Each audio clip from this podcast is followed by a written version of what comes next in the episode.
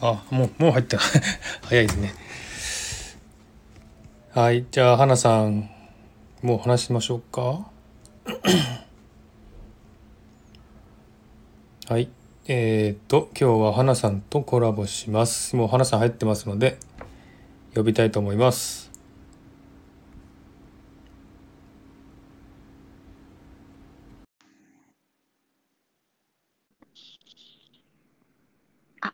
もしもし。入りましたかね？あ、もしもし。聞こえた聞こえた。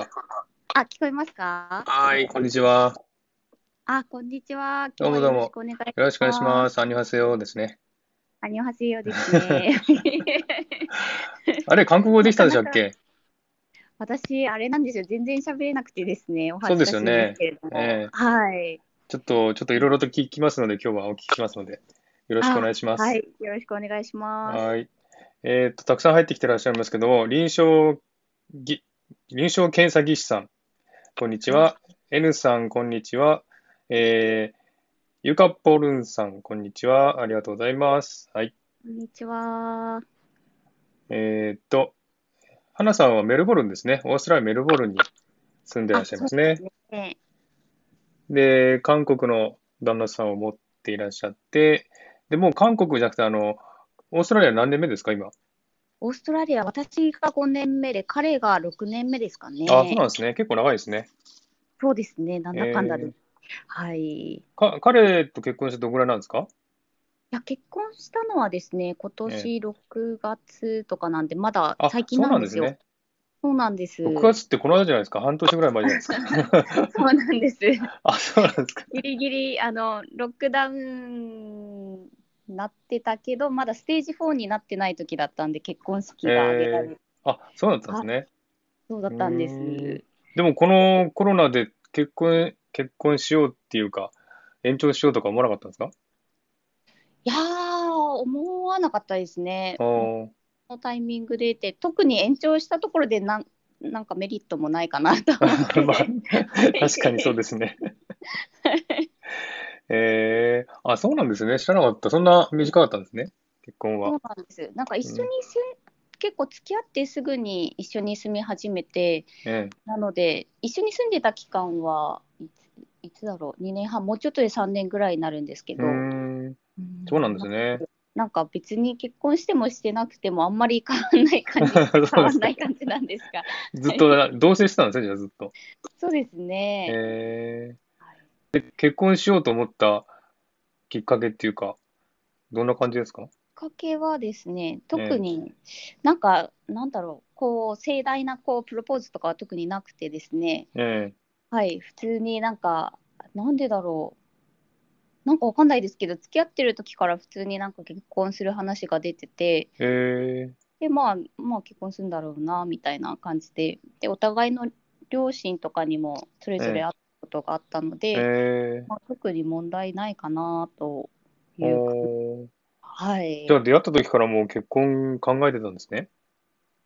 そうですね、出会って、そうですね、結構付き合ってすぐですね、一緒に住み始めたのがあったので、余計それを意識してたのかもしれないですね。えー、すごいですね。うんそれはなんか運命的な出会いじゃないですか。いやー、あんま考えたことないですけどね。いや、でも付き合っては初めて付き合ってから結婚しようなんて思わないじゃないか、普通。え、どうでしたか？いや、そんなこと思ってないですよ、全然。ああ、付き合ってるうちにって感じですか？そうですね。だって、あ付き合うのと結婚って違うじゃないですか、やっぱり。まあ、ステップねがありますよね。ええ。あうんと、あずまじろうさん、こんにちは。ありがとうございます。こんにちは。聞いてってください。えー、すごいな。それはすごいと思う。そうなんですかね。あんまり考えたことなかったです。えー、でも前、前の彼氏とかはそういうあれなかったんですよね。いやー、なんか大抵なんか付き合うと長いんですよね。私の場合。なので、うん、まあ、日本にいた時も結婚を考えたことはあったんですけれども、えまあ、いろいろあって、まあ、ええダメになって、でえ。う、ん。いいやと思ってオーストラリアに来たんですが、えー、はい。ちょっとじゃあ、このオーストラリアに来た、あの、きっかけっていうか、花さんが来たきっかけって何ですか？そうですね、それがですね、もうええ。本当にそんな感じなんですけれども、日本で結婚する予定があったんですよね。はい。で、予定があって、仕事もあの辞めて、その、えーその彼のし転勤先について行ってえでもう結婚式とかも予定してたんですけれども、ええ。まあいろいろあってですねそれが全部ダメになってしえまって、えでもう3030ぐらいの時ですねその時、ええはい。いやもう仕事も辞めちゃったしうん。もうどうしようこの先と思って。でその時にものすごい落ち込んでですねえはいでいやもうこの先なんか何にも考えられなくなってしまってええでもうもういいや好きなことやろうと思ってええなんかずっと前から海外に行ってみたいなっていう思いがあったのでえうん。これがもうワーキングホリデーも最後のチャンスだしと思ってオーストラリアにう来たーんねあ、こまりちゃん、こんにちは。あえーっと、今日はこれから仕事で今移動中のためちょこっとしか参加できません。いえいえ、ありがとうございます。来ていただいて。ちょっとでも聞いてってくださいね。はい。あ、そうなんですね。じゃあ、えーじゃあ、結婚が、結婚式がはダメになったから、やけくそできたって感じですかね。うん、もう本当にそんな感じです。えーでも、あれですか、目的もなく来たんですか、じゃあ、こっちには。いやでもその時になんかもうに、日本にいるのも疲れたなと思って。えでいやできればこっちに住みたいって思ったんですよね。ー、ほで、前こっちにー、うん、住みたいなと思って永住権とかもいろいろ調べて、え。でまあでも自分の経歴だと永住権に引っかかりそうなものもなくてー、え。はい。で、えー、と今はデザインの学校に行ってるんですけどええ。その前なんかマッサージの学校に行ってたんですよー、ね。ほでマッサージがこう何でしたっけ？永住権につながるたんですけどそれもなくなってしまって、ー、えー、まあ今はこんな感じなんですが、あそうですね。はい。あ、じゃあまだ永住権じゃないですね。はい。永住権ではないんですね、今。今は永住権じゃないですねあれですか、あの、なんだっけ？えーっと、パートナービザ？なんだっけ？そういうのあったりする。ああえっ、と今はですね彼がスポンサービザを申請しているので私もそれにああ、はははですねそうなんですね。うんビザ大変ですよね、取るのね、こっちは。いやーえどうやって取りましたか？ビザビザはね、あのーはいえーっと、最初ビジネスビザに変えたんですね。で、ビジネスで会社に通ってて、その子から永住権申請したんですよ。何系のん？え何系の職種ですか？えっと、えっと、なんて言ったっけな。えー、日日系の会社なんですけども、あの、貿易関係の仕事をしてたんですね、最初。そこでちょこっとビジネスビザをサポートしてもらって、そこから永住権申請したんですよ。わあそうで、だったんビジネスビザから申請すると取りやすいんですね、永住権って。あそうなんですうん。ね、だからそれで取って、でもすぐに会社辞めちゃってって感じです。まあでもそういう方多いですよねそうですね。あえっと、すみません。コメント読ませていただきます。えっと、えー、こまりちゃんが、こんにちは。今日、あ、違う、これ読んだか。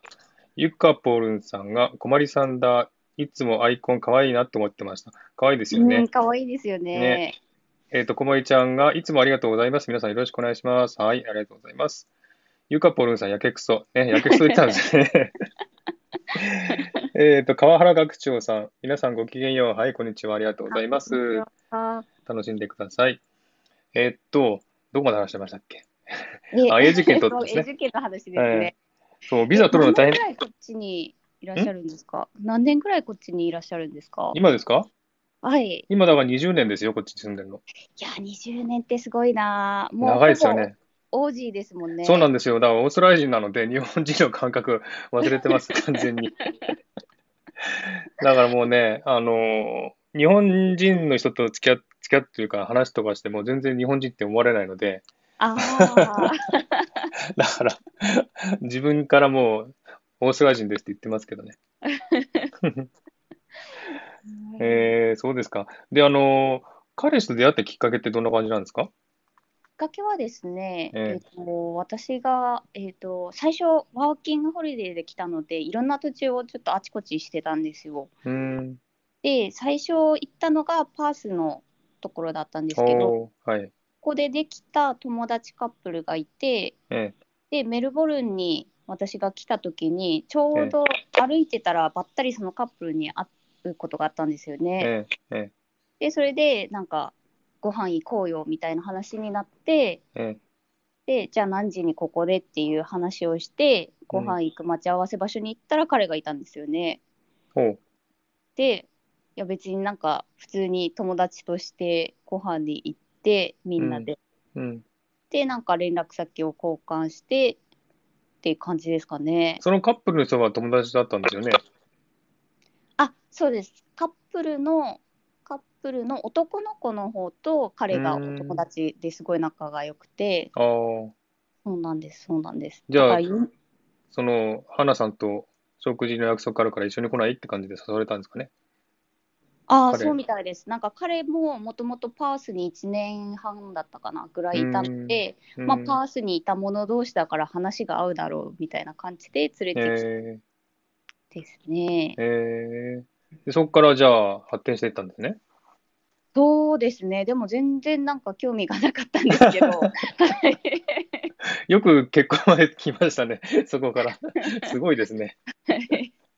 まあこうなるとは思わなかったですえね。ー、え、それがだって2年半ぐらいまででしたっけ？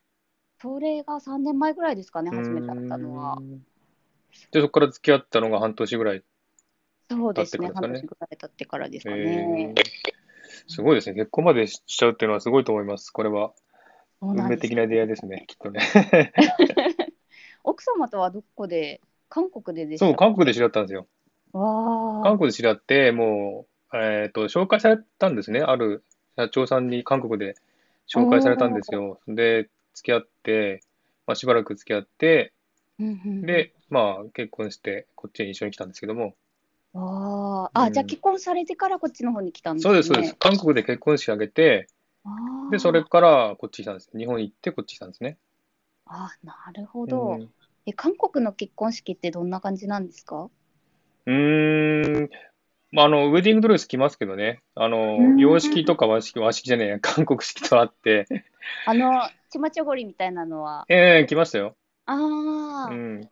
チマチョゴリとか、二人とも着て、おおいいですね。あの、なんだっけ、着替えるじゃないですか。結婚式やって、衣装着替えてやるときあるじゃないですか。うんそれが、あの、チマチョゴリ着て行ったりとかわしたんですあ、よね。なんか韓国式だとすごいお客さんがいっぱい来るっていう話を聞いたんですけど。そうですねね。結構来ましたね。やっぱり親戚とか、お父さんがすごい偉い方なんで、そういう関係の人がいっぱい来られて、緊張しましたけどね。わあ、いえいえ。全部だって韓国語ですよね、そういう場合は。もちろんもちろん。そうですよね。でもうん自分はもうね、マーズさんも話せるから特に支障ないですもんね。そうですね。韓国語に関しては全然支障なかったですね。うわあうんすごいなあ。花さんど、どうするんですか？今言葉はん、ね、通じないじゃないですか？英語ですよね？そうなんです。旦那さんとは。そうなんです。旦那さんもじゃあ日本語喋れないんですか？全然喋れないですね。あん。の、何でしたっけ、高校生の時に日本語の授業があったらしくて、えひらがなをちょっと読めたりする時はあるかなぐえ。らいのですけど、じゃあ英語でコミュニケーションですね。そうなんです。なんかもともと付き合い始めた時に、私もちょっと韓国語を勉強しようかなと思った時もあったんですけど、えなんかその彼がビザの関係でどうしても英語の点数を取らないといけなくて、え。えで、彼の職場とかお友達とかは全部韓国人なので。私と話さないと英語使わないなと思って、いえやこれは何が何でもこう英語で喋ろうっていう。話になって、そこから英語だけだったんですね、じゃそうなんです。だからもうその全部の点数が取れたら、韓国語を勉強しようかな。あ。あ、そう。それは、それは甘えて、甘えて、甘えっていうか、逃げてるんじゃないかなと思う。いやいや、なんか多分私が韓国語で分かっちゃうと、あっちはもう勉強しないなと。ああ、そうですね。はいありますね、それね。あえっと、うんさん、こんにちは。ありがとうございます。えっと、うさ、歌好きグレースさん、こんにちは。ありがとうございます。楽しんでいってください。えっと、じゃあ、今後、韓国語勉強しようとかっていう気持ちはどうなんですか？どうなんでしょうね。なんかハングルはちょっとだけ勉強して、うん、あの書き方と読み方と。うん。はい。でも私、もともと語学勉強するのすごい苦手なんですよね。おお、すごい、そうなんですね。はい。英語も実は結構苦手でして。えー、よく来ましたね、オーストラリアに。すごいな、それで。学生の時も英語が一番嫌いだったんですけど。えー、でも英語は大丈夫なんですよね？ああ、まあ一応意思疎通はできるかなっていう感じですけど。うん。うーん。でもなんかほら、あなの、オーストラリアでもいろいろ、あの、申請したりするじゃないですか。あの、あードキュメント書いたりするじゃないですか。なんか申請するときとか。ああいうのって本当わかんないですよね。なんか、頭痛いですよね。いやーもう全部調べながらですよね。本当ですよね。ああいうの一番嫌いです、さっき言って。なんかね、どうでもいいことだったら何でもいいんですうけど、ね、ーん、そうなんですよ。やっぱそういうのってちょっと見たことない単語とかいっぱい出てきますんでね。うん、結構こんなの普段使ったことないみたいなのも結構出てきうんますね。ね。でも、英語で会話するってことは、やっぱ、意思疎通があれじゃないですか？結構大変ですよね。いやー、本当に最初の頃は結構それで、うん、大変でしたね。うん全然何言ってるか分かんないと思って。英語もできないんですもんね。だって、それじゃあ大変ですよね。それでよく彼とあの意思疎通ができたなと思いますね。英語もできないで。そうですね。ななんとかコンとかですよね。えー、すごいな。え、でもあの、お互いの両親と会ったっていうふうに言ってましたけど、ああ、はい。それってあのもう日本に行ったんですか？彼は日本に行ったんですか？えっとですね、うちの両親が一回遊びに来たことがありまして、その時に一回会ってますね。ーん。それ以外はちょっと会えてなくて、えはい、しかもその時えええなんか付き合い始めたばっかりだったんですよね。ええだからまあその後付き合ってるかどうかわかんないや って思いなあ、がらそう、合わせた感じだったんですけど。そうなんですね。あやふやな関係で。えー、で、その時のご両親のこの反応っていうか、でもその時結婚するって思ってなかったんですよね。その時はただ付き合ってる彼氏っていう感じであえ思ってたみたいですけど、ええはい、えごま両あ、親は全然 OK だったんですか？全然、全然ウェルカムじゃなくてですね。あ、そうなんですか。えー、じゃあ、別れなさいとか言われたんですか？いや、そこまでは言われないんですけど、うん。えーうちの両親は全然英語とかも喋れないですし、韓国語ももちろんわからないし、はい。でなんかご飯に行くときにちょっと彼を呼んでえ普通にご飯食べようみたいな感じだったんですけどえうん。まあああってまあ母はまだ大丈夫だったんですけどうん。父は一目見た途端もう一切一言も発さなくてですえね、えそそれは厳しい。え顔もずっとムスッとしてるし、ー、えいやこれはどうしようって思いながらー、えはい、そんな思いをしながら彼は隣で私に「えお父さん怒ってるの?」って前で聞いてくるし どうしよう？って思いながら、ー、いやー、すごいな。はい。なんか緊張する雰囲気が伝わってきます、なんか。ね。はい、しいやー、かもえ？その時彼が髪を伸ば髪の毛を伸ばしてて、はいはい。はい。えー、と肩ぐらい、えまあお女の子に見えそうなぐらいの髪の長さだったんですよー、ね。えでうちの両親は結構厳しいタイプだったのでー、うーん多分それも気に食わなかったっぽくて。ああ、厳しいんですね、お家が。はい。えー、第一印象はすごく悪かったみたいですね。えー、でもその時も結婚考えてたんですよね、でも、はる、花さんは。ああ、その時は、いや、どうなるかなっていうぐらいの感じですね。んなんか、ちらっとそういう話は出てたけど、まあ様子見てかなとは思ってましたけど。でもご両親と会ってあんな雰囲気じゃ無理かなとか思ったんですけど。いやー、ちょっとかなり厳しいか厳なしいですよねとは思ってました。えーで、今はどうなんですか、ご両親は？結婚のことは。今はようやっとなんか認めてくれたっぽくああ、て、そなんうなんかですね。そうですね。なんか結婚の報告、結婚するわっていう話をした時もすごく喜んでくれて、えー、はい。ああ、よかったた。ですね、それは。うん、どうなるかとは思ったんですけど、本当ですね。えー、じゃあ、あの、あれですか、花さんは彼のご両親と会ったんですか？あ、そうですね。えっと、お母さんとお姉ちゃんが一回メルボルンに遊びあにくれたことがあるのと、私も韓国に一回遊び行ってるので、その時にお会いしてますね。ー、ああ、そうですか。うん向こうのご両親はどうでした？雰囲気は。いや、なんかすごくウェルカムな感じで、おー、よかったですねって変わってすごい安心しましたね。えー、はい、なんかこう、韓国人の人は日本人に対して反日感情みたいな、そんなのは感じました？ういや、特に、いや、なかったですねー。ん。なんか私もそれを、ちょうど私があの韓国に行った時に、えなんかちょっとした事件があった時があったんですよー、ね。えー、あのか日本人の女の子が、あなんかなんかみたいな。ニュースが出回ってた時で、えなんかちょっと日韓関係があんまり良くないから、ー、え。気をつけなさいよみたいな感じで言われてて、ー、え。いやどんな感じなんだろうなと思って行ったんですけど、すっごいウェルカムで。ご家族以外にも親戚の方とかにも会わせてもらったんですけああ、ど、そうですか。えー、はい、いや、本当よく来たねみたいな感じで、えー、そうなんですね。。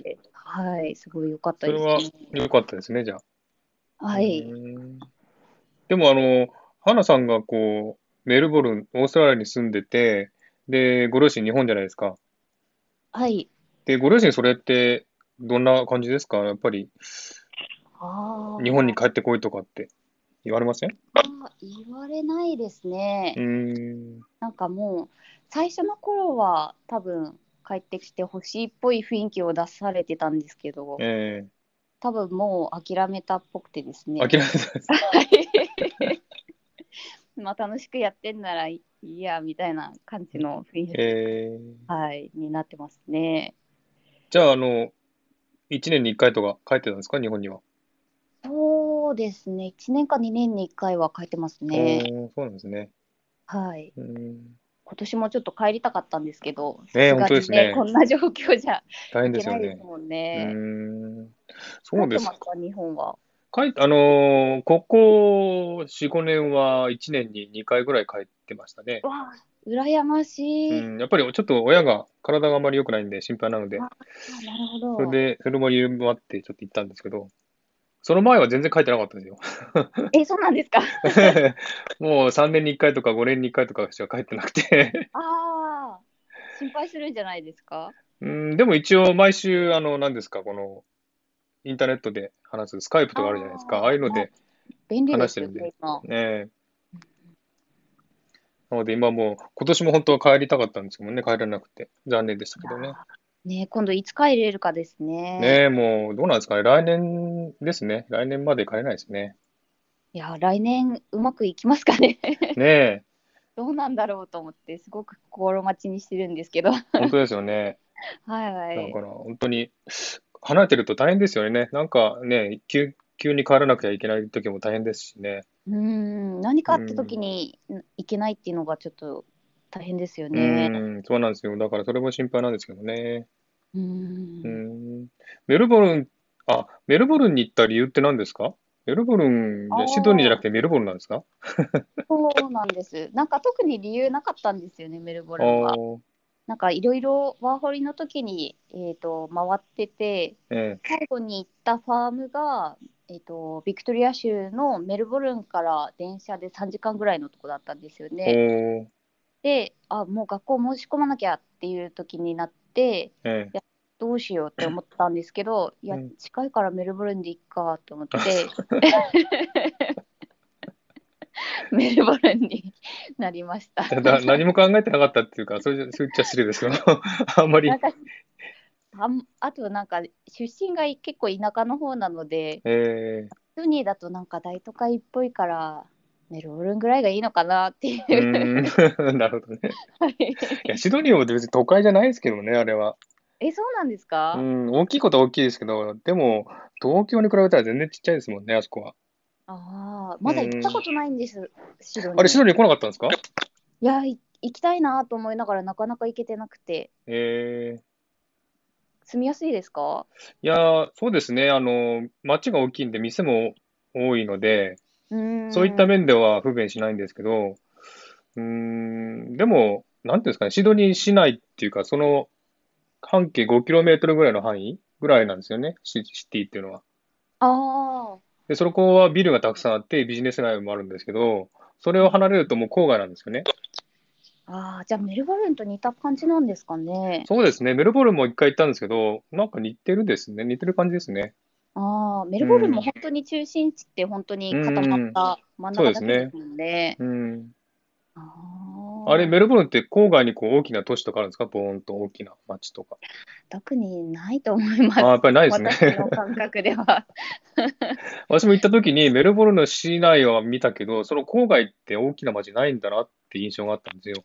うん、なんか特になんか、ここっていう感じの大きなところはないイメージですね。ねえ、そうですよね。周りはみんな田舎っていうか、小さな郊外っていう感じですかね。そうなんです、そうなんです。ちょっとなんか大きいショッピングセンターがあるところがちょこちょこう。いいするぐらいですよね。うん。街って感じのところはそんなにない気がします。うーん。ビルとかはやっぱりメルボルン市内だけですか？そうですね。他でそんなに見ないですうね。ーん。じゃあやっぱりこじんま、こじんまりしてるんですね、メルボルンは。うん、そうですね。ん。シドニーはね、あの、郊外に行くとボーンと大きな街がいくつかあるんですよ。ボンボンボンと。そうなんですね。ね、ビルが建ってる街とかあるんで、そういう大きな郊外に行けば結構便利なんですけどね。ああ、なるほど。でシドニー市内とかもやっぱ、あの、物価も高いので、家賃とかも高いので住めないので、みんな郊外の方が行くんですけどね。家賃高いって聞きますもんね。高いですね。今いくらだろう、家賃？2ベッドルームで、週、週に500ぐらいかな ?500 ドル。ああ。え、それシティですか？郊外ですか？郊外で、郊外で。ああ、やっぱり、そうなんだメ。ルブルンもっと安いですよね、多分。多分。いや、私もでもこっちの相場がちょっとよくわかんないであ、す。そうなんですか。はい、しばらくシェアハウスとかに住んでたので、ああ。今はアパートじゃないですか？アパートっていうか。今はようやっとアパートに住んでますね。ん。なんかでも、シドニーよりも安いですね、多分ね。メルボルン多は。分そうだと思います。うん。あ、ヒロさん、こんにちは。ありがとうございます。えーユカポルンさん、メルボルンより家賃高いですね。そう、シドニーは高いんですよ。うんあのーやっぱ一番大きな都市だしう、んシドニー市内だったらもっと高いですよね、多分。いや、きっとそうですよね。なんかシェアハウスもめちゃくちゃ高いって聞きますそうなんですよね。もう毎年上がってるんで、かなり高いですよ。だそういう面では結構ね、お金かかるんで大変だなと思うんですけど。うんん。でも便利な分、うん、便利だし、ね。あのー、自分がやっぱり埼玉で、実家が埼玉なんですよね。埼玉で育ったんで、東京も結構何回も行ってて、で、東京の大きさってわ知ってるんですよ。あだから結構やっぱりそう大きな都市がいいんですね、自分としては。あ、ああ、なるほど。で、まあ、シドニーぐらいの大きさじゃないとちょっと寂しいかなって思いがあってうん住んでるんですけど、いや、オーストラリア結構田舎ですもんね。田舎ですもんね、ほんと。ちょっと郊外行ったらもう 山、山と いや森しかないですもんね。ほんとそこら辺にカンガルーがいるみたいな感じですよね。そうそうそう なんですよ。大都市って言ってもね、シドニーって言ってもそんな東京の3分の1ぐらいしかないですからね、やっぱり。うーん。全然大都市じゃないですし。まあ、そこがオーストラリアのいいところなのか。ねえ、本当ですね。でもやっぱりあの、まあ、老後にはいい街って言われてますよね、オーストラリアは。ああ、のんびりしてるからですかね。のんびりするから。ええ確かに。そうですあーで、あの、韓国人のご主人なんですけど、どうです？出会って韓国人の人ってどういうイメージでした？いやー、特にですね、なんかあったかな。なんかそんなに、あーでも最初私ファームに行った時にですね、ええ。ー韓国人スーパーバイザーのええ。ファームに行きまして、なんかええ。騙されたじゃないですけど、悪徳ファームみたいなところに行ったことがあったので、はい、ちょっとあんまりいいイメージがなくてですね。え韓国人の経営してる？ファーム？そうですね。えはい。まあでも、どうだろう、付き合ってみて、うーん、そうですね。まあでも優しいし、フレンドリーな感じですよね。うん。ご主人はやっぱり優しいですか？性格的に。そうですね。基本的には優しいですねう。んうんうんうんうんうんなんかこう、あれですか、結婚相手は日本人がいいとか、韓国人がいいとか、オーストラリア人がいいとか、そういうなんか考えとかありました？いや、特に何にもなかったんですよね。うん。なんでも、まあ、いい人ならって感じです。いい人ならでも私の印象ではね、あの、韓国人ってすごいやっぱり、あの、まあ、性格がが強いですし、うん気が強いし、あの、結構自己主張が強いなっていうイメージがあるんですよね、韓国人それ。はありますね。ねそういう面で。でトラブルとかなかったですか？か彼と、旦那いや、さんと。喧嘩したと、喧嘩するときとかは、それで結構ぶつかりますね。うーん。結構うんなん喧嘩します？喧嘩はですね、最近こそ落ち着いてきましたけど、ええ。もう最初の頃から、まあ、すごい喧嘩ばっかりしてあそうなんですね。はいえ、でも、花さんはそんな怒る怒るような性格っぽくないんですけどいや、ね。めちゃくちゃ怒りますねあ、。そうなんですか。いや、あの、花さんのラジオ聞いても全然すごくなんか、おっとりして、すごい優しそうな感じなんで、いや、いやー、旦那さんもいいし、いい人を見つけたなと思って、思ってたんですけど。怒るんですね、花さん。まあそう、花はいつも怒ってるって、えー、旦あ、そうんなんですね。言われます。はい。えー、で、ご主人は？やっぱり反抗、反抗っていうか、ああ、そうですね。絶対、あの、ごめんって言わなくないですか？あ、言わないですね。絶対言わないですね。絶対言わない。言わない、言わない。いや、絶対あなたが悪いでしょって思うんうんうんうことも、絶対ごめんと言わないから、絶対言わない余計それを見て、余計イラッときて、いや、なんであなたはそうなのっていう。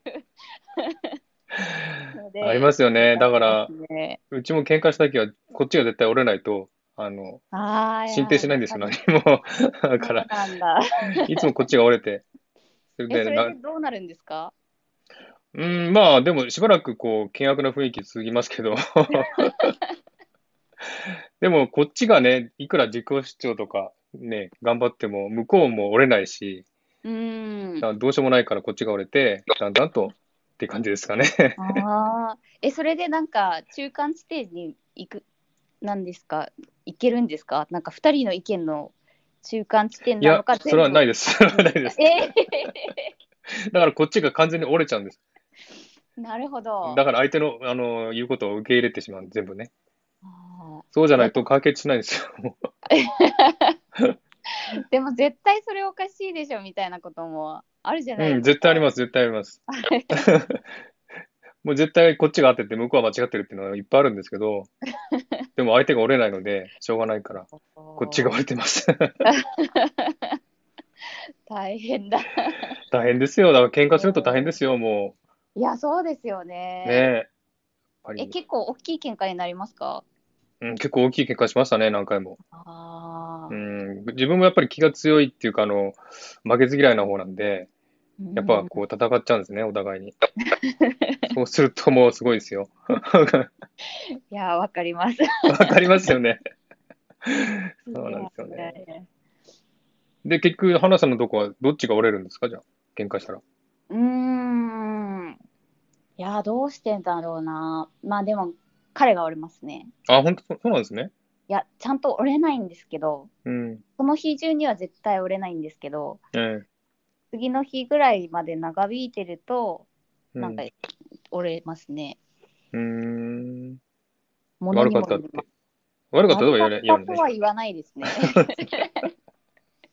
もうなんかいいじゃんみたいな感じになあってきて余計イラッとくるっていう。あ。ねえ、大変ですよね。やっぱね、日本人、日本人の方がちょっとこうね、やっぱ折れない、うんや優しくないと、韓国人も強いので、いやなかなか大変ですよね本当うんなんか、いや、韓国人男性、優しいって聞いてたの、嘘じゃん って思って。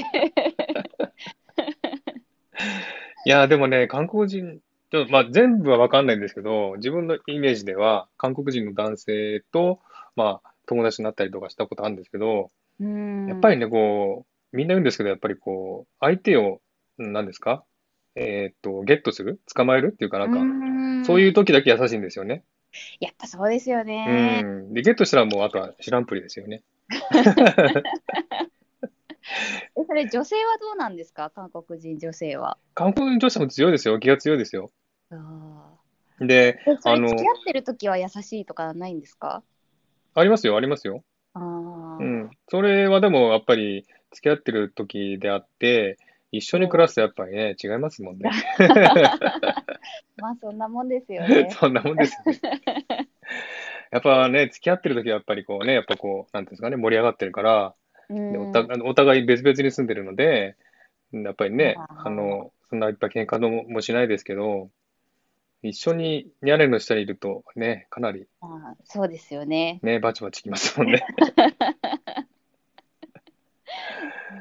えーそうなんですよ。だから、ね、だから本当にこれからね、花さんも喧嘩すると思いますけど、ぜ ひしすると思います、絶対。ねでも、あの、ね、なんていうんですかね、こう、いっぱい喧嘩しても、この人嫌だとか思わなかったですか？いや、何回も思いました。そうですか。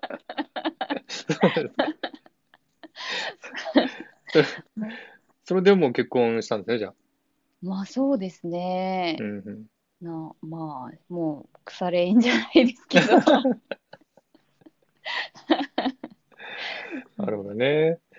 まあでも、いろいろあると思いますけど、あのまあシドニー遊びに来ているのでいいので、何かあったら。ああ、行きたいです。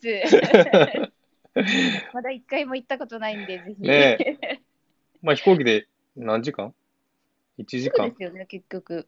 あ ?1 れ時間半か。あぐらいですようね。ん、ぐらいですね。いやいやいや。メルボルン今どうなんですか？あの、コロナの状態はどうなんですか？いや、感染者は思いっきり減りまして、うん。今日はい一人だったかなぐらいなんですよ。そんな減ったんですね。はい。でも、ロックダウンがまだ続いてまして、えまだロックダウンなので、スーパーとか薬局以外は何も開いてないですねえ。まだ閉まってるんですね、そんなに。全部閉まってるんです。ええこの間はロックダウンがちょっと緩んだじゃないですか、規制が。ああ、あれはですね、夜間の外出ができるようになったのと、はい。ぐらいかな、買い物が、なんだっけ、買い物の人数制限がなくなったのああ、とはいはい。だけですね。じゃあ店はまだ開いてないですね？店何にも開いてないんです。ああ、そうなんですね。これは大変ですね。もう彼の髪も伸びてきてですね、もううざくて。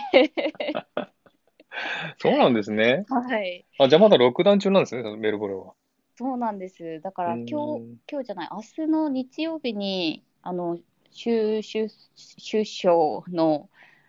ダンさんから発表があるはずなんですけど、で、どれぐらい規制緩和されるかっていうとこなんですよえね。ー、でももうかなりね、感染者も減ってるんで、ねん、ロックダウンもね、開けてもいいと思うんですよね。そろそろもうみんな我慢できないんじゃな本いかと。当ですよね。大変ですよね、メルボル本当に。あれでも、ロックダウン8週間やって、ちょっと緩んだんですよね、確か。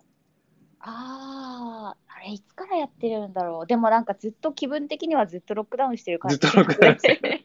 もう3月末ぐらいから。えーっと、あれいくつだっけな ?8 週間だから、うん、7月末ぐ7月、らいかうん、4月末ぐらいかな。うん。ああれ、うん、ずっとロックダウンしてて、で、今月初めぐらいかな？先月末かな？ちょっと規制が緩みそうで、ですね。うん。いやいやいや。大変ですよね。あの、シドニーのあるこのニューサウスウェールズ州はかなりね、感染者もいないので、ロックダウンも今はしてないんですけど、でもやっぱりマスクはね、しろしろっていう、ね、そういう話があるんですけど、でもそれでもやっぱ、やっぱ窮屈っていうか、まあそうですよね。思いがするんで、あれですけども、お店もやってない、どこも行けない。なので、え？こっちもマスクが義務になってるので、そうですね、そうですね。罰金ですよね、マスクしてないとね。そうなんです。えーじゃあもう外に出られないんですか？いやーまあでもエクササイズで2時間まで出ていいみたいなのがあるので、うん。まあそれぐらいですよね。あと仕事に行くか、うんうんうん、買い物行くかぐらい仕ですね。事やってるんですか？仕事は？仕事がですね、卸の、うん食品卸の会社で働いてますうーんね。それってあれですか？え、ロックダウンとか関係ないんですか？そうですね、一応食品関係なんで、うんあのロックダウンでも一応空いてて、シフトはやっぱりちょっと減っちゃったんですけど、ええなんとか食いつないで、ああ、そうなんですね。うん。なんか最初のロックダウンの時に、うん。もう全く仕事がなくなってしまって、ええはい。で、3ヶ月ぐらい無職になって、うんうん。で、その規制緩和、1回だけロックダウン解除になった時に、その時に仕事を見つけて、うん再就職して、ええで、なんとかって感じですね。ん。大変ですよね。もうずっとロックダウンっていうのは。ちょっ。とね、仕事がないのもちょっとねね。え。じゃあ学校も、あれですか？休校？あ、そうなんです。なんかオンライン授業のところが多いんですけど、オンラインね。はいはい。はい、私の学校なんか実習、実習っていうか、そうですね、学校に行かないとできない内容なので、ええずっとロックダウン中はお休みになってます。あれ、オンラインもしないですか？オンラインもないんですよね。ええないんですか？あららら。そうなんです。だから本当はもう卒業する予定だったんですけど、えまだ卒業できず。えええ大変ですね、じゃあ。はい、うーん。早く開けてほしいですね、ロックダウンね。そうなんですようね。ーん。どうなることやら。えーシドニーも今、感染者がもう5人前後、ゼロの時もあるし、うんなので、だいぶ落ち着いてますよね。えーだからもうこっちはもう普通に、普通に店開いてるし、普通に仕事をみんなしてるし、みたいな感じですね。羨ましうい。ん、だから、一応距離はね、ソーシャルディスタンスは取らないといけないですけど、はい。でも、あの、まあ、マスクもする人も結構半分ぐらいいますしね、街う歩いてるん。でそれぐらいですよね。あとは普通ですよね、もうみんな、こっちは。わあ。だから、もうなんかやっぱりね、シドニーでもやっぱりロックダウンがあったので、すごい、うーん。なんか厳しいせ、厳しいっていうかね、嫌な生活してたんですけど、それがまだメルボルンで続いてるって言うとすごいですね、本当に大変ですね。でも最初のロックダウンの方がまだマシだったなって思いました。こっちステージ4になったのでもっと厳しくて。ああ、そっかそっか、もっと厳しかったんですね。なんかそうなんです。いやー、大変だ。ストレス溜まりますね、じゃあね。いやー、でもね、慣れ、慣れるんですね、人間ってね。えー、慣れちゃいました、もう。なんかこれの生活、もうなんか元の生活が思い出せないくらい。それはわかります、それはわかりますね。ねえ、大変ですね、本当に。なんかもう、早く終わってほしいですね、この状態が。そうですね。ね普通になんか人に会ったりとか、え、うん。ね、ちょっと買い物行ったりとかしてみたいですねえ、本当ですね。じゃあ、レストランもやってないですか？レストランもテイクアウェイだけですね。あ、テイクアウェイね。はいはい。そうなんです。いやー、ストレス溜まりますね。もう考えただけでもストレス溜まりましたね。いやいや、まあちょっと、精神的大丈夫ですか？いやー、大丈夫ですね 大。丈夫ですか？なんか最初のロックダウンがそれこそなんか仕事がなくなっちゃって、えずっと家にいて、誰とも喋らずだったんで、え、え気狂うかと思いましたえ、けど、ね。うん。はい今は仕事がとりあえずあるので、うん仕。事行けば誰かいるし、あまあ、人と話したりとかでもできるので、ーうんその分いいなとは思ってますね。じゃあ家にいる間、やっぱり、ご主人ってやっぱり、いざこざとか多い、多いんじゃないですか？ああ、いや、でもロックダウンになってからむしろ仲良くなりましたねあ、。そうなんですか？へえ、すごいですね。うんそうなんです。なんかその前はお互い忙しかったから、ええ、なんかよ2人とも余裕がなくて、余計ちょっとしたことで喧嘩したりとかが多かったんですけど、うん。まあ、もう、もうどうしようもないしっていう。ええ、すごいですね。でも普通、普通っていうか、一緒にずっといるってやっぱりね、イライラするし、喧嘩もするんじゃないかなと思うんですけど、うちがそうだったんですよね、やっぱりね。あ。うちがもうずっと家にいるから、ね。もう本当にいざこざっていうか、喧嘩とか、なんか問題がいっぱい起こって勃発したんですけども、それはなかったんですね、じゃ いや、最初の頃はありました。あ。あ、そうですか。はい、最初はなんか本当ワンルームのすっごい狭い家に住んでたので、え。なんか一人の時間とかもすごい取りづらくて、え、えはい、それでなんか喧嘩したりとかもしたんですけど、でまあ、ちょっと広めのところに引っ越したのえ、で、ええ、なんとかまあ自分の時間も確保できるし、いいかなっていう。じゃあもう今は二人とも、なんつうか、仲良くて。そうですね、最近はそんなに喧嘩してないですうね。ーん、いいですね、それは。うん、ああ、すごいすごい。ようやっと落ち着いてきたかなっていう。やっぱ花さんも負けず嫌いなんですかいやー、そうだと思います。うーん、うーん、もの、ものにもよるけど。ものにもよるけど。いやーね、ぜひご主人と仲良くしていただきたいんですけども。あれ、このスタンド FM を始めたっていうのは、やっぱりそのロックダウンのせいっていうか、影響もあるんですかね？ね。ロックダウンもそうですし、まあ、なんか面白そうだなっていう。面白いね。なんか急にいろんな人が、なんかスタンド FM 始めてるのを見て、えあ、そんな簡単にできるんだと思って、えうん。ちょっとやってみようかと思ってやってみて、ええで、そしたら全然知らない人でもなんかいいねとかしてたりして、あ、なんか面白いかもなーと思って、続けてる感じなんですけど。始めたのは9月ぐらいですか？あ、そうです、そうです。ああ、じゃあ自分と同じですね、じゃあ。同じぐらいですね。ああ、そうだと思います。ええまあ、もの、なんか9月号みたいですね、始めた人が。ああ、なんでなんですかね。なんでしょうね、なんかあったんですかね。よくわかんないですけど。結構9月が多いらしいですね、始めたのがね。ああ。でもなんかメルボルンの方もすごい多いですよね、やっぱり。ロックダウなんか多いですね。ね本当に多いです。っていうか、オーストラリアは多いですよ、結構。すごい多いですね。ねいますね。オーストラリア、シドニーとメルボルンの人が結構いる、いますよね。うーん。ええシドニーの方もいらっしゃるんですか？シドニーの人もね、何人かいますよ。ああ、そうだったんだ。何人かちょっと。でも何何人かいます。前、その、ずっと前からやってる人もいるし。うーん。9月組は学さんですよ。東二郎さん。学さんが始めたんですかね、9月。ああ、あの、YouTuber、うん YouTuber、ブロガーさんの。その影響ですかねじゃああ。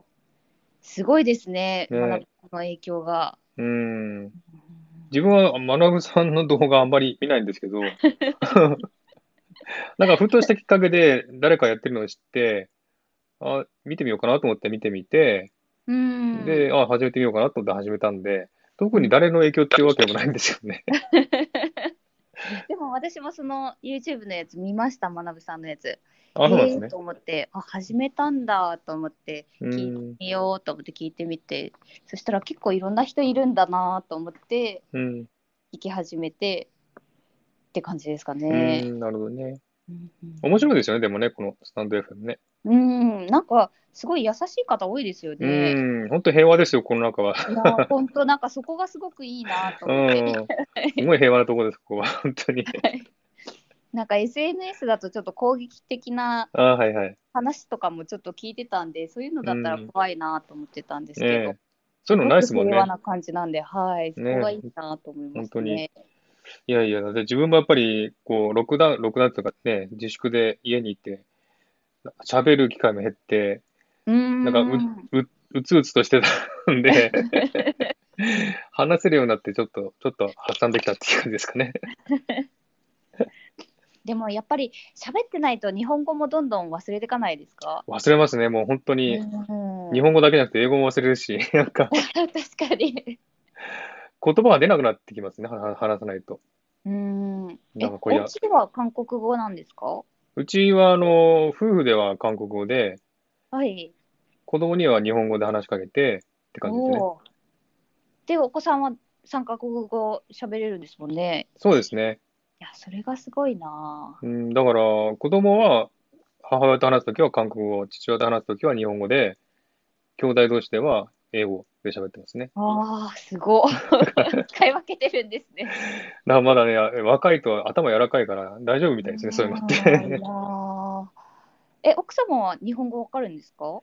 あー理解はできるみたいですけど、話すのはちょっとそんなに得意じゃないみたいですね、日本語は。ああ、勉強されてって感じなんですかいや、ね。勉強はしてないです、あの人。じじゃあ自然に。自然に覚えた感じですね。わあ、それもすごいなう。ん。まあ、でも、なあ、まあ、あの、韓国語ですね。普通、あの、夫婦では韓国語ばっかり話してます。自分が韓国語を喋れるんで。うんなるほど。うんえっと、東一郎さんが超インフルエンサーのようです。スタイフ優しい。同意です。そうですね。なんか本当にいいとこです。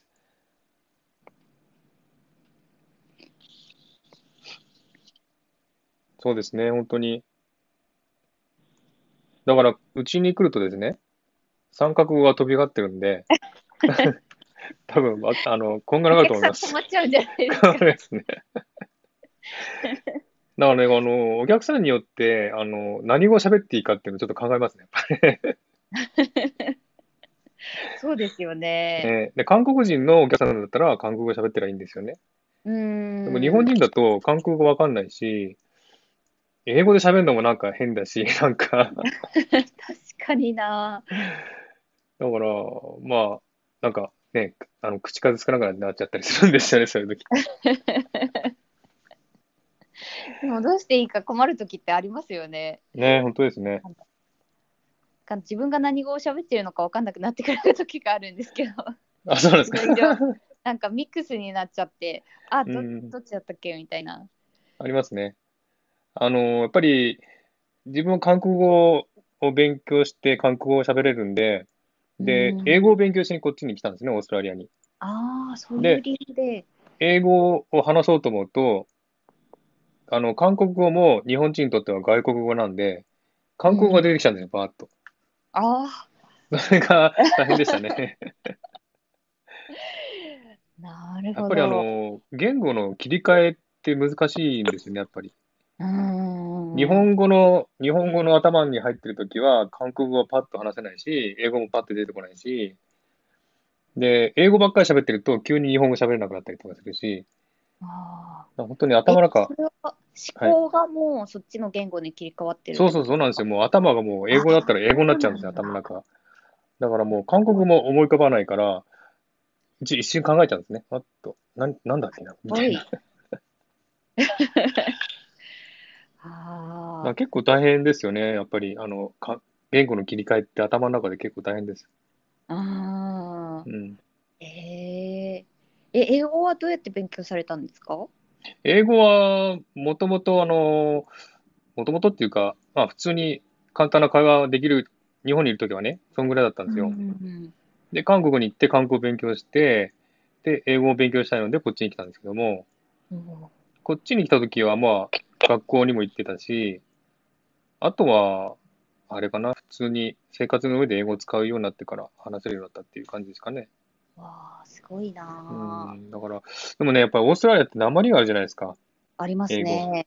それが大変ですよね。え最初全く分かんなかったです。え なんか口開かないで喋るしね、なんかん。よくわかんないし。で、田舎の方行くともうすごい鉛がひどくて、全然わかんないですよ、何言ってるかね。これは英語なのだろうかって思いながら。なんかこう、はっきり喋んないんですよね。はっきり発音しないんですよ。うんで、音、なんだ、抑揚だけがあって、なんか口を開かないので、うわうわうわうわうわうわって言ってるんですよね。で、結構あの、区切りを入れないんですよね。ずーっと喋ってるんですよね。あ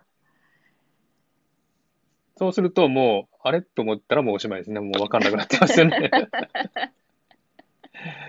からね、オーストラリアの英語ってすごい大変ですよ。あの、アメリカ英語みたいに、あの、R を下を巻いて R って言わないし、ーうーん。で、なんていうかね、こう、そういう、なんていうかな、こう、流れ、流れって話すんですよね。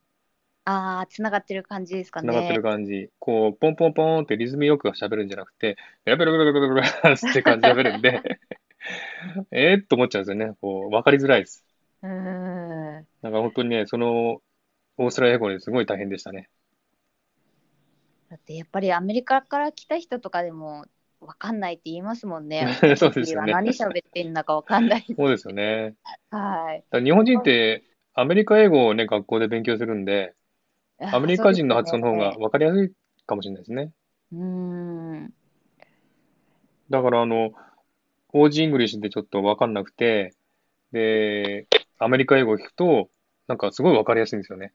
ああ、ええ彼もいつもそうやって言ってます。あ、そうですか。なんか韓国ではアメリカ英語で習うから、うん。だからかアメリカ英語だったら分かる気がするけど、OG 英語は分からんって言って、うん。それを言い訳に全然勉強してないんですけど。ねえ。確かに分かりづらいですけどね、 Aussie English はね。まあね、それはありますようね。ん。あと、あの、移民してる人が多いので、その国の言葉の、はなんだ、発音、訛りの発音があって、うんそれが聞き取りづらいですよね。難しいですね。ね国によって本当に、え？と思って、すごい簡単な単語なのに、ねえ。通れないこともあったりして。本当ですよ。あの、インド人の人の英語って聞いたことあります？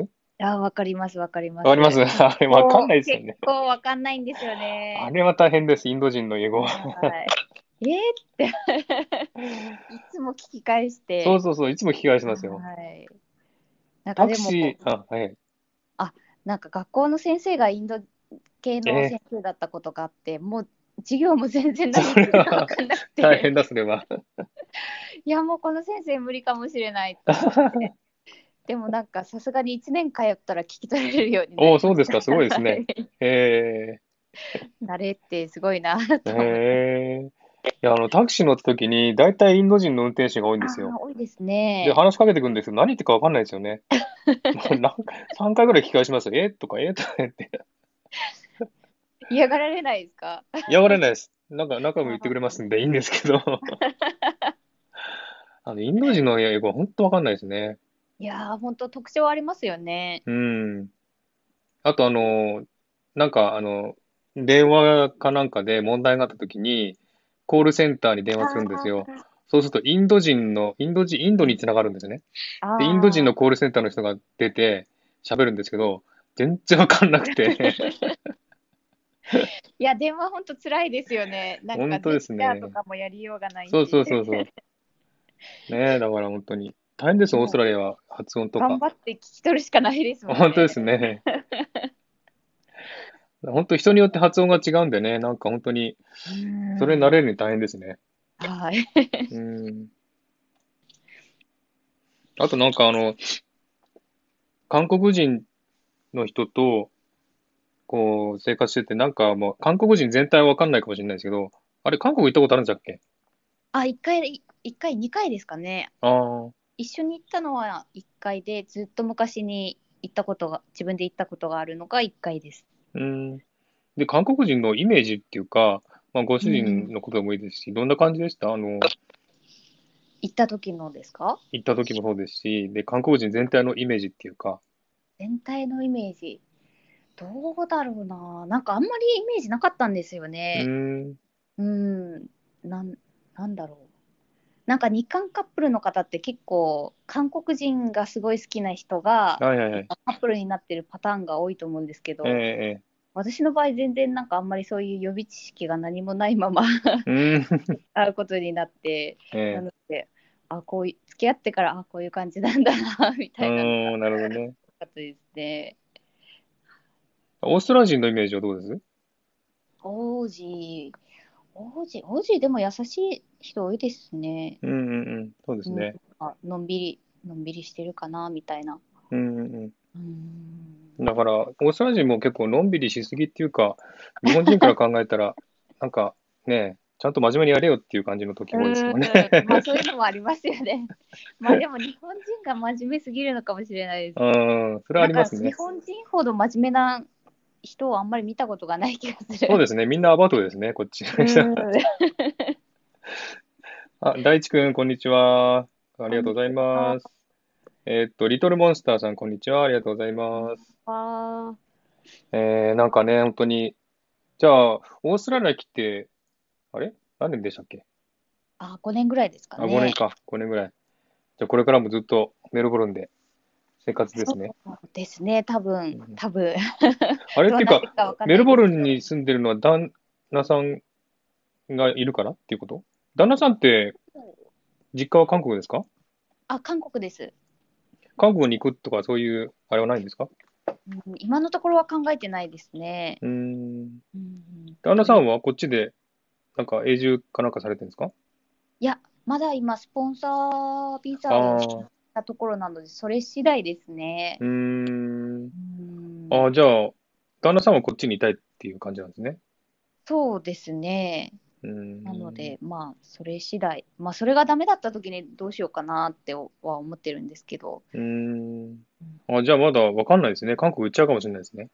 もしかしたらその可能性もありますね。えが日本に行くか。まあ、そー、そっのか。気のためにちょっと勉強しとかないと あれなんですけど。い韓国行ったら余計大変じゃないですか。韓国語を勉強しないやといけない。ーそうなんですよね。えー、結構難しいですよね。韓国語、いや、簡単ですよ。いやーそう、全然それがわかんないです。もう、えー発音難しくないですか？発音はまあ、あの、しょうがないと思う。日本語と違うんで、それは難しいと思うんですけど、でも英語よりも簡単ですしね。いや、みんなそう言いますよね。違います文文法が似てるからとか言われて、いや、うんそういう問題なの。そういう。なんかパッチムとか、あそこええあんまりよくわかんなくて、うーん。なんかパッチムがあったらこっちの音になって、パッチムがなかったらこっちの音になって、うんうんうん。え？って、どういうことだって。それは覚えるしかないですね、やっぱね。いや、やっぱそうですようね。ん。もう、じゃあそういう言語なんで、そういうふうに覚えるしかないし、まあ日本語もそうですしね日。本語そうですね、本当にね。はい。えっと、大地君が、花さん、こんにちはって言ってますよ。あ、こんにちは。お知り合いですか？いや、え、嘘あ、違う。あ、知ってるかもしれない。いや、大地君はね、よく話すんですよ、私と。あ、そうなんですうん、ね。よくしてるんですけど、こんにちはって言うから、花さん知ってんのかなと思って。違うんだ。え、でもフォローしてるから多分どこかでお会いしてるのあかあ、も。そうか。えっと、平凡 OL マンゴーさんね、こんにちは、ありがとうございます。そうですか、でも韓国語やってみてください。すごい簡単だから。いや、どっからやったらいいですかね。どっから、あどっからやっていいですかね。まずは耳から聞いて慣れることですかね、やっぱり。ああ、なるほど。うん。だ旦那さんと一緒に、あの、韓国語を話しながらはい。教えてもらって、これなんて言うの？意味なんて言うの？って聞いて。あいや、だって自分、韓国に行って1年でマスターしましたもん、だって韓国語。あ、すごいですよねう。ん。英語じゃそうはいかないと思うんで、うん。だから日本人にとっては韓国語は簡単なので、あの、勉強、勉強してみました？勉強、いや、一冊だけ本を買ってえやろうと思って、そのままえ 何ページか読んだだけです。でも旦那さん韓国人だからね、勉強しなきゃって思いません？いやー、それが全然思わないですね。今、ととりあえず会話はできてるし、ええいいかなみたいな。そうなんですね。そうなんですよ。なんかこう、うん。メリットありますかね、できたら。メリットいっぱいありますよ。ありますか？い 韓国語ドラマ、韓国語で見れます。や、私、ドラマも見たことないんですよね、あ韓国ドラマ。そうなんそうなんですね。韓国に、韓国自体に興味がないんですね、じゃあ。うーん、なんかあ、日本のドラマとかもあんま見ないんですよ。ああ、そうなんですね。そうなんです。だから、なんか、そう、K-POP とかドラマとか映画とかが好きだったら、うん多分勉強したろうなって思うんですけど、うん。なんかそういう、なんだろう、そういうのもともとあんまり聞かないタイプなので、えー、じゃあもう、韓国自体に興味があまりない？いや、食べ物は大好きです、食べね。物、やっぱこう、言語って、やっぱりその、なんていうかね、その人の関心が高いっていうかう、ーん。興味があるっていうか、そういう気持ちがないと、やっぱ続かないと思うんですよね。いや、そうですようね。ん。だから自分もやっぱり外国語に興味あるんで、英語うも韓国語ももっと、えっと、全部で5カ国語を勉強したいと思ってるんで、そえれはもう言語に興味あるからっていう理由なんですけどね。5カ国語ってあと2つは何ですか？あとは中国語とスペイン語です。うわ、すごい。まだ、まだまだ先ですけども。でも中国語とスペイン語もできたらもうほぼどこでも行けますそうよね。なんですよ。それ、そうなんですよ。だから、だからその5カ国語を勉強しようと思ってるんですね。ああ、すごい。でもちょ中国語ほどなんかそれこそ難しそうですよね。まあ中国語は難しいです。大変です、あれは。うんそれこそなんか発音がすごいいっぱいそうそうそうそう。なんかもう3回ぐらい挫折、挫折してますね、中国語は。ああ。なんか読み書きはまだマシだけど、なんかこの本当発音で心うがん、う折れん。るとかって。そうなんですよね。発音でわからなくなっちゃうんですよね。うん。だから、まだまだ先なんですけども、だったらスペイン語の方がは早いかなと思っちゃうんですよね、やっぱり。ああ、もしかしたらそうかもしれないですね。なので、やっぱこう、言語に興味あるからそういうふうに思うんで、うん。その、例えば英語に興味な、なかったりとか、韓国語に興味なかったりすると、やっぱりね、あの、やろうという気は起きないし、うーん、ねそうなんですよね。でも、少なくとも旦那さんが韓国人なんで、やってみようっていう 気になってほしいなと思いますけどね。いや、ちょこちょこやるかなって2、3回思ったんですよ、今まで。え毎回心折れてもう。いや、結構ダメ出しをされるんですよね。ー、あ違うとか、それ変とか。そんなん言われてるうちにもういいわってなって。ああ、それやる気なくしなくしますね、それはね。はい。ちゃんとね、教えてあげないとね、こうね、こうだよって。ないですね、全然。そう優しく教えてくれたりとか全くないんで。そうなんですもういいそれはちょっと挫折しますわ、やっぱり。ねだから、彼氏彼女がね、外国人だからって喋れるわけじゃないんですよね、やっぱりね。なかなかそんなうまくはね、いかないもんですね。ね本当ですね。はい。まあ、ちょっと頑張ってみてください、なんか。はい。あの、モチベーションは旦那さんっていうことで、ね、韓国語を頑張って。ちょっと小さなモチベーションで。は いねあ、ちょっとき韓国語で聞きたいことあったんですよ。はいはい。はい。よくなんか、無視、無視、え俺を無視するなみたいな感じ、ドン無視ミーって言われるんですよ。ドン無視ミーって言うの？でも無視が日本語の無視と全く意味同じ意味なのか、韓国語の無視には違う意味があるのかをが分からなくてですね、え、え。なんか状況的にはなんか見見下すなじゃないけど、え。うん。なんかそうバカにするなみたいな意味なのかなと思って聞いてたんですけど、ええ。あれってどういう意味なんですかね？無視はほとんど日本語の無視と同じじゃないですか？意味合いはあ。そうなんだ。うん。人によってでもそういうなんか見下したような意味で言う人もいると思うんですけど、うーん。でも、無視は無視で日本語の無視と同じですね、多分。あそうなんですね。ええいつもなんでこの場面で無視なんだろうと思って、旦那さんがやきもち焼いてんじゃないですか？そういう。いやどうなんだろう。よくわかんないんですけど。どういう時に無視って言われるんですか？無視するなって。え？いや、本当は、本当あなたそれできるの？みたいな時に、感じで聞いたら、うんい。や、無視みって言ってきて、え？別に無視はしてないじゃんって思うんですけど、あ、どういう意味で言ったんですかね、それね。はい、なんか、うん。いつもなんか、え？って思いながら、まあ、うんバカにするなみたいなことなのかなと思いながら、うん。た多分旦那さんはそういう意味で言ったのかもしれないですね、無視って使ったのかもしれない。なかなか難しいですうね。ん。でも、あの、発音的には同じだし、意味もほとんど同じなので、なので、そうですよね。なんか似てる言葉多いですよね。そうですね。あの、漢字の言葉は発音が韓国では1個しかないので、あなので、日本語は、あの、訓読み、音読みってあるじゃないですか。あ、はい。で、韓国語では音読みだけなんですよね。ああ、なだからるほど。、韓国語の発音を覚えちゃう、あの、漢字の発音を覚えちゃえばもう簡単なんですよ。あ、そういうことなんですか？ねああ、なるほど。え。だから、例えば、学校っていう単語は、は、発教って言うんですよね、あ韓国語で。あーあ、あそうちょっとだから白例が悪かっ線ビザとか言うんですね。ん？なんか学生ビザのこと白線ビザみたいなそうそうそうそう、う。白線は学生って言うんです。ええあだから、例えば学生の生は、線っていう発音しかないんですよね。線。あ。ああ。だから、日本語だと生まれるとか、線とかいっぱいあるじゃないですか。はでもい。線しかないので、漢字の言葉は線って覚えちゃえばすぐ覚えられるんですよね。ああ、なるほど。だから、漢字語からスタートしたらいいと思いますよ、なんか。がいいですね。うん。